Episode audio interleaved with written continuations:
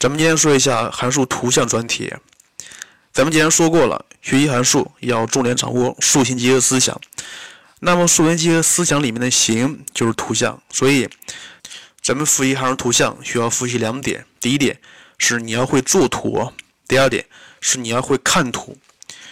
咱们先说一下看图是什么意思呀？就是你要学会给到一个函数图像，你要从上面找出来它对应的是哪个函数解析式。另外就是，你还需要看出来这个图像上有没有你需要的一些东西在里面。呃，另外就是第二点，就是给了你一个图像，给了你一个函数解析式，你要能找出来它对应的图像是哪一个。当然，这个是对咱们的整体的素养要求是比较高的了。关于第一个会作图，当然这个是比较简单一些。会作图要求三点。第一点是你要会做咱们初高中学过的全部的基本初的函数的图像，包括一次、二次、反比例、指数函数和对数函数和幂函数，总共是这么多。第二点是你要会做这些基本初的函数平移、翻折之后的图像是什么样子。关于这一点，咱们需要说一下函数的平移，掌握两句口诀，就是上加、下减、左加、右减。咱这儿说一下，就是不管是上下、左和右，它加和减是只针对 x 的，不针对 x 的系数和符号。比如，y 等于 f(x)，像这个，它如果说向右平移两个单位的话，那就应该是 y 等于 f(x 减二).另外还需要注意一点，假设 y 等于 f(2x) 的话，那么向右平移两个单位，它就应该是 y 等于 f 二倍的。括弧 x 减二，注意一点，就是平移是只针对 x 的。另外一点就是翻折，翻折一般是跟绝对值符号相关系的，所以会作图。第三点是要求你会做带有绝对值函数的图像。呃，像这儿需要注意两点，第一是你要看清楚绝对值符号是加哪里，是加在整体还是加在 x 上面，这一点很重要。接下来咱们看一看比较常见的八种，就是函数平移、变换、翻折之后的图像与原函数图像是什么关系？看第一个，y 等于 f(x) 减一，像这个非常简单，它是整体的 y 减一，表示是向下平移一个单位的。看第二个，y 等于 f（ 括弧 x 减二），它跟 y 等于 f(x) 相比，是里面的 x 减了一个二，是吧？左加右减，所以它应该是向右平移两个单位之后的图像。第三个，y 等于负的 f(x)，你看一看，y 等于负的 f(x) 和 y 等于 x 是什么关系？是什么关系？里面的 x 不变，它们的 y 值是互为相反数的。也就是说，呃，y 等于负的 f(x) 和 y 等于 f(x) 是关于横轴对称的。就是说，图像关于横轴翻下来或翻上去。第四，看一看 y 等于 f 负 x，它是什么意思？它表示你看一看里面的 x 是互为相反数的，而 y 值是不变。那么就是说 y 等于 y 等于 f 负 x，它关于 y 等于 f(x) 关于 y 轴对称的，它们是关于 y 轴对称的。第五，看一看 y 等于负的 f 负 x 和原函数的关系是什么？咱们看一看，呃，你看一看。像这个，它变了两点。第一点就是里面的未知数的系数、未知数符号发生了变化。第二点是整体的 y 值发生了变化，是吧？所以你看一看，假设呃 f(x) 上面有一个点是一二的话，那么符合这个负的 f 负 x，它对应的就应该是负一、负二这个点。所以这个与原函数相比，它是关于原点对称的。接下来看第六点，y 等于 f(x) 整体的绝对值。一个函数加了绝对值，它表示非负。如果 f(x) 图像它有在横轴下方的部分的话，那么整体加了绝对值符号，那么下方的部分应该是翻到上方去。接下来第七个看一看，y 等于 f(x) 的绝对值。像这一点，咱们之前说过了，就是如果一个函数只是针对 x 加绝对值符号，那么它就是一个偶函数，它就是一个偶函数。所以，像这个原函数是关于 y 轴对称的，其实非常好理解。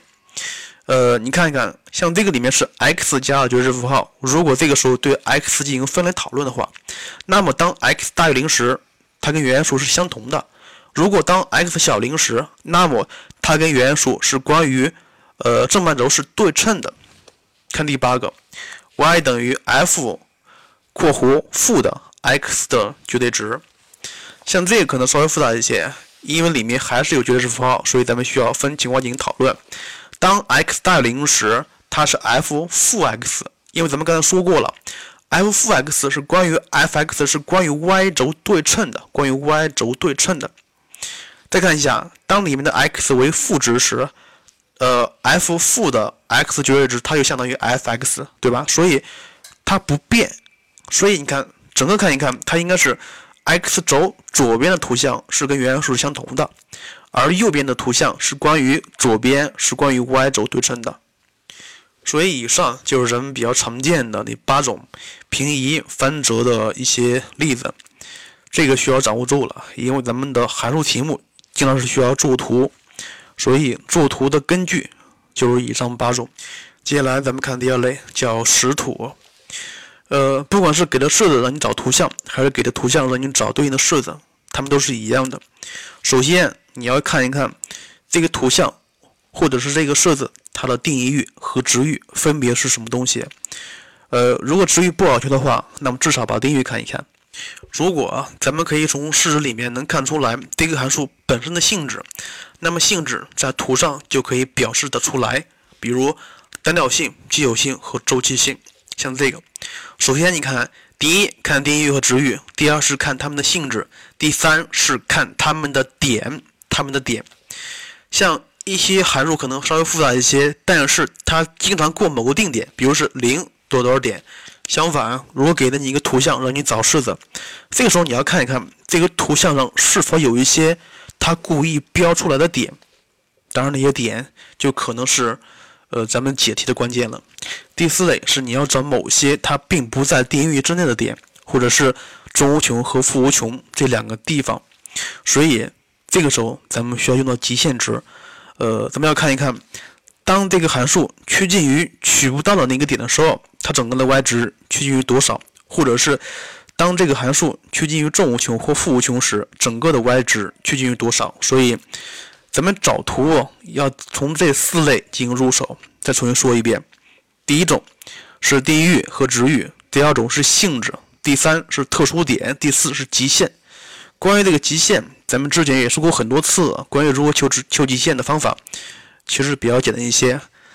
咱们今天看几个高考题，来看一看咱们的高考题目里面比较常见的出函数图像题目，他们一般。是怎么出题的，而且一般是怎么解题的？好了，看例一，函数 f(x) 等于二的 x 方减去一的 x 的绝对值的图像是哪一个？看一看，a、b、c、d。另外说一下，咱们做这种题目要用排除法来解。看一看 a、b、c、d 什么一样，什么不一样？首先看一看，呃，b 和 d 很类似的啊。另外就是 a 和 c 也有点像。呃，另外你看这个图像上给的有没有给一些特殊点呢？当然有啊，给了一个二，给了一个一，所以二一点和负二一点这个点可能是咱们需要用到的点。另外，a、b、c、d 它们都是偶函数，所以这个函数是一个偶函数，所以不可以通过性质来排除了。另外，它既然说这个点了，咱们把二带进去看一看。你把二带进去的话，它的值应该是一个。正数是一个正数，而且是大于零、小于一的数，所以就可以把 a 和 b 给排除掉。你看一看这个里面的 c 和 d 的差别是什么呀？c 和 d 的差别是，呃，先看一下 c 啊，c 是从负无穷到零是单减的，然后从零到正无穷是单增的，而那个 d，先看一下 d 啊，咱们看一看零到正无穷这一部分，这个图像 d 它应该是先减再增的，所以它有一个极小值。而 c 是没有的，所以你看一看，如果 d 它的零到正无穷有个极小值的话，那么这个函数的导数，导数必然在零到正无穷上有一个根，是不是？所以咱们需要看一看这个函数的导数有没有根呢？先求求一下导，导完之后是四 x 减去一的 x 次方，是吧？那么这个时候你要求根的话，确实不好求，怎么办呀？一个四 x，一的一的 x 次，它们都是比较常见的，也是比较简单的基本数的函数，所以你可以看一个图，画一个图看一看，画一个四 x 和一的 x 次，所以你看一看，从图上咱们就可以看出来，它肯定是存在一个点 x 零，并且使得这个。导函数 f(p(x) 在零到 x 零上是一个负数，在 x 零到一上是一个正数，所以它应该是先减后增的，所以答案应该是 D 了。所以你看一看，像这个题应该从哪些方面进行入手呀？题目里面给了一个特殊点的位置，所以咱们需要看一看这个特殊点是什么样子。第二就是这四个图里面的增减形态是不是跟这个题目里面给出的函数的单调性是否是一致的？所以像这个题目其实考了两个点：第一，特殊值；第二是单调性。接下来看一看例二，函数 f(x) 等于 ax 的三次方加 bx 方加 cx 加 d 的图像是这样东西的，它让你判断 a b c d 的正负性。首先我要说一下。三次函数是一个高考题目里面考的比较多的一个函数。如果这个三次函数的系数是一个正数的话，而且它如果有两个极值点的话，那么应该是先增后减再增的形态。如果像这个里面的 a 如果是一个负值的话，那么同时有两个极值点，那么就它的形态它就应该是一个先减后增再减的形态。所以。你要看增减增还是减增减，这个时候跟它的系数是有关系的。所以你看这个题目，它应该是一个先增后减再增的形态，所以里面的 a 一定是一个正数，所以 a 要大于零。另外看一看，这个里面有两个极值点，一个是 x 一，一个是 x 二，并且它们都是正数，是吧？所以你先把它求一下导，这个导完导完之后是一个关于 x 的一个一元二次函数。并且开号朝上的，所以两根都是正数，两根都是正数，所以 x 一加 x 二大于零，并且 x 一乘以 x 二也要大于零，所以这样就可以把 c 和 d 的值看出来了。最后看一看 d，d 怎么判断呀？像这个图上给了一个点叫 P，P 点，零 P 这个点在图上，而且咱们可以看出来，P 点的纵坐标是一个正数，所以咱们把零带进去。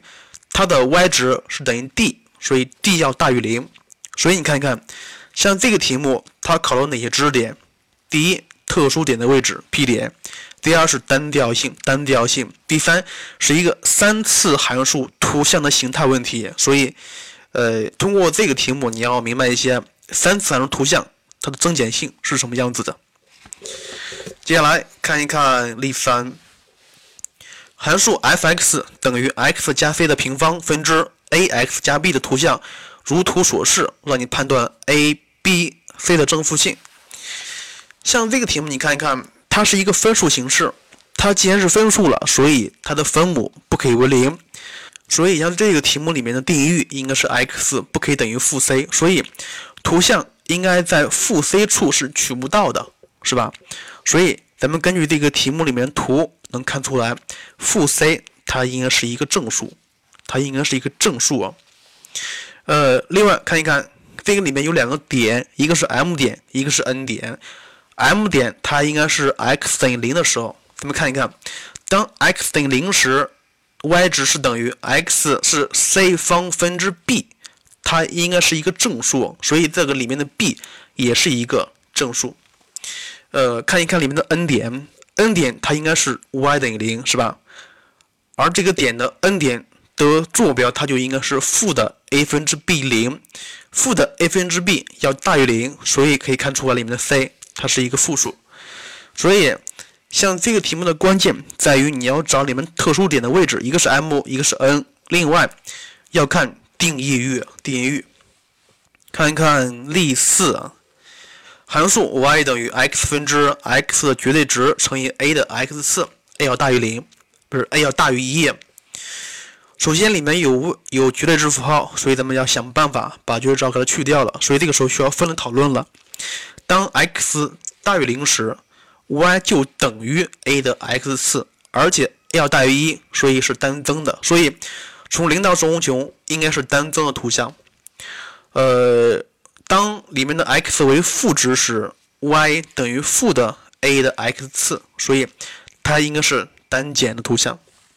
这个不说了，非常简单一些。看例五，函数 f(x) 等于 ln(x) 减去 x 分之一的图像大致是哪个？答案是 a、b、c、d。首先你看看 a、b、c、d 的差别是什么？a 它可以取负无穷到零。呃，错了错了，这个 a 它可以取负无穷到负一，零到一，而 b 它可以取负一到零，一到正无穷；c 它可以取负一到零，一到正无穷；d 它可以取负无穷到负一，并上负一到零，然后并上零到一，并上一到正无穷。所以区别在于定义域是什么东西。所以咱们先求定义域啊，就是真数要保证它是一个正数，所以。可以得出啊，里面的 x 应该是属于负一到零并上一到正无穷的，所以 b 和 c 是正确的，a 和 d 不正确。然后看一看 b 和 c 的差别是什么呀？b 是一个单调递增函数的，而 c 是一个单调递减的函数，对不对？另外，像这个它是一个复函数，就是原本 x 的位置换成了 x 减去 x 分之一，所以你看看。呃，既然是复复函数了，那么复函数符合同增异减的原则，对吧？里面的 x 减去 x 分之一，当 x 为正数时，x 分之一它是一个减函数，而加了负号变成正函数了。正函数加一个正函数，所以还是正函数。所以当 x 大于零时，整体是一个正函数，所以答案应该是 B。像这个题考的定义域和单调性非常简单。看看例六，函数 y 等于 f(x) 图像如图所示，他说解析式可能是哪个？呃，咱们从图上可以看出来，它应该是一个奇函数吧？是一个奇函数，所以你看看 a、b、c、d 里面哪个是奇函数？先看一下 a 呀，a 等于负 x 减去 cos x，它应该是啥也不是，啥也不是，一个奇函数加一个偶函数，它啥也不是。看一下 b。B 等于负 x 减去 sin x，它是一个奇函数。看 c，c 等于 x 的绝对值乘以 cos x，偶函数乘以偶函数，结果是一偶函数，所以也不对。看一下 d，d 等于 x 的绝对值乘以 sin x，一个偶函数乘以奇函数，结果还是奇函数，所以可选的是 b 和 d 两个里面找一下。另外，你看看如何找呢？千万不要忘了。这个图里面标出了一个值，标出了一个值，一个派，一个派。所以从图上可以看出来，图像应该是过派零的一个点的，对不对？过派零的一个点，所以带进去，你就可以知道应该是哪个值了。所以像这个题目考了两个知识点，一个一个一个是奇偶性，一个是特殊点。例七，看一看，它说函数 y 等于 x 除以 sin x，当 x 属于负无穷到零。并上零到正无穷时的图像是什么东西？看一看 a、b、c、d 呀，a 是一个奇函数，b、c、d 都是偶函数，所以这个函数 y 等于 x 除以 sin x，它应该是一个偶函数，所以把 a 给排除掉。另外，你看一看 b 和 c 很像，而 d 跟 b 和 c 都不一样，所以。按照答案来说的话，D 可能就是不对的，因为它比较特殊一些。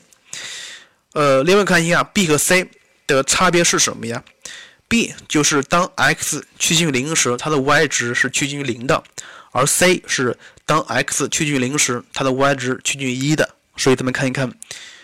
另外，像这个函数在 x 等于零处是没有意义的，所以咱们需要用极限思想来解。当里面 x 趋近于零时，x 除以 sin x，它就等于一，它就等于一，所以答案应该是 C。这儿你可能会问了，为什么是它就是一呢？因为咱们之前讲过一个洛必达法则，是吧？看看，当 x 趋近于零时，x 是趋于趋于零的，sin x 也是趋近于零的，所以是零比零的未定式，所以可以同时求导数。呃，这个不说了，所以答案应该是 C。看例八，函数 y 等于 x 乘以 cos x 加上 sin x 图像是哪个？a、b、c、d 看一看，a、c、d 它们都是既然数，而 b 啥也不是。像这个函数，它本身是一个既然数，所以 b 排除掉。另外看一看，像这个题目里面 a、c、d 都给出一个点是派，这个点是不是？所以咱们需要把派带进去。看一看 y 值等于多少，把它带进去，咱们看看，它正好是等于派逗号负派的一个点，所以可以把 a 给排除掉，把 a 给排除掉。另外，c 和 d 怎么判断出来？c 和 d 看一看 c，c 应该是从零到正无穷是一个单调递减的，到派为止，从派到正无穷是以单增的，所以派是一个极值点。另外看一看。答案那个答案上 d，d 是从零到某个数是单增的，然后从某个数到派是单减的，所以，呃，咱们需要对它进行求一次导，导完之后是负 x 乘以 sin x 等于零，所以 x 的值可能是零，可能是派，所以根据单调性就可以选出来哪个数了。这个不说了，看例九，f(x) 等于一的一减去 x 方。图是哪个？首先，这个函数它是一偶函数，因为有方的形式，所以 a 和 b 是不对的。c 和 d 里面找一个出来，看一看 c 和 d 的差别是什么呀？c 里面是不可以取负值的，呃，错了，c 里面的 y 值不可以为负值，而 d 里面可以是为负值的。另外，它是一指数函数，所以指数函数的值域是零到正无穷，它不可以取负值，所以答案应该是 C。像这个题考了奇偶性和值域，接下来看例十，y 等于 log x 加一的绝对值分之一的图像是哪个？像这个题目你看看，首先它是一个呃它的那个真数是一个分数形式，所以你要看定义域了，定义域是 x 不可以等于负一，所以呃你要看图了。这个里面的负一是不可以取的，所以 A、C 是错误的。从 B、D 里面找一个出来。另外，B 和 D 的区别是什么呀？是单调性的区别。所以咱们需要看一看它的真数。当 x 大于零时，它就是真数应该是 x 加一分之一，是不是？它是一个简数，所以整个的函数也是一个简数。所以至少是从零到正无穷是一个单减的函数，可以看出来，答案应该是 D 了。呃，看第十一题，函数 f(x) 等于 log a x 加 b 的图像是这个样子的。它让你说 g(x) 等于 a 的 x 加 b 的图像是哪一个？看那个图，这个图它是一个对数函数，而且从图上看它是一个单调递减的，所以里面的 a 是一个大于零小于一的数，是吧？它本来是这个对数函数本来是横过。一零点的结果图像过了零到一中间的某个点，所以它是向左平移了，而且平移了大于零小于一个单位，所以能够看出来里面的 a 大于零小于一，b 也是大于零小于一的数，所以就可以看出来这个 g(x) 图像是哪个了。首先，它是一个单调递减的，是吧？单调递减的，而且向下平移了零到一个单位，这个非常好看的。接下来看例十二，函数 y 等于二的 x 四减去 x 方的图像是哪个？呃，首先这个题目看起来稍微有一些复杂一些，看一看 a、b、c、d 的区别是什么？区别是什么？看 a，a 有三个零点，b 有两个零点。C 是有两个零点，D 是有三个零点，所以咱们先看一看这个函数它本身有几个零点呢？二的 x 次减去 x 方，像这个方程，如果你要是直接求的话，确实不大好求。像这个时候啊，不妨通过画图来看一看，一个是二的 x，一个是 x 方，从图上能够看出来，它们总共是有三个焦点的，是吧？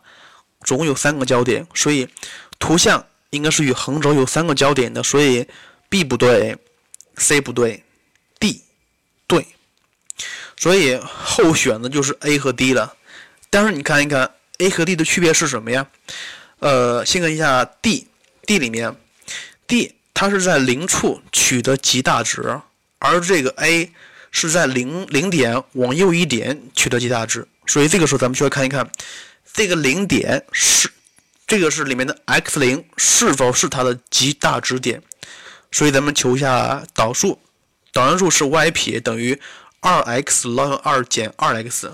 这个时候你把零带进去，它并不等于零，所以 x 等于零并不并不是一个极值点，所以 D 也不对的，答案应该是 A。另外，像这个题目可以用极限思想来看一看，当里面的 x 趋近于负无穷时，二的 x 是趋近于零的。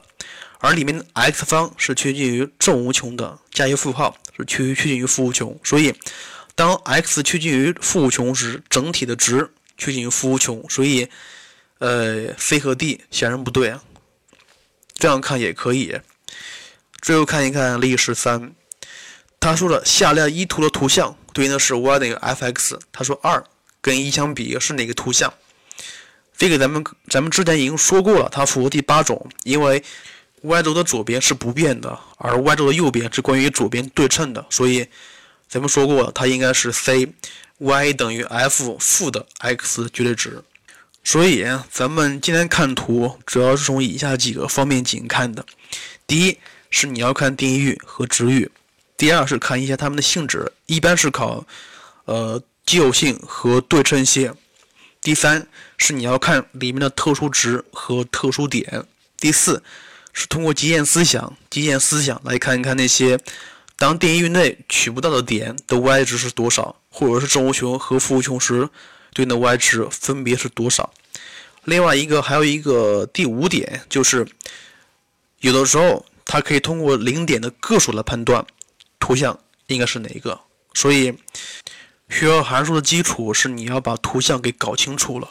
所以本节课也是咱们。函数专题里面最后一个知识点，咱们从下一次课开始讲其他的专题了。另外，最后再说一遍，函数是整个高中数学的基础，必须把函数给学好了才可以。特别是那些高一和高二的学生。行了，今天的节目就这样了，下节课再见喽。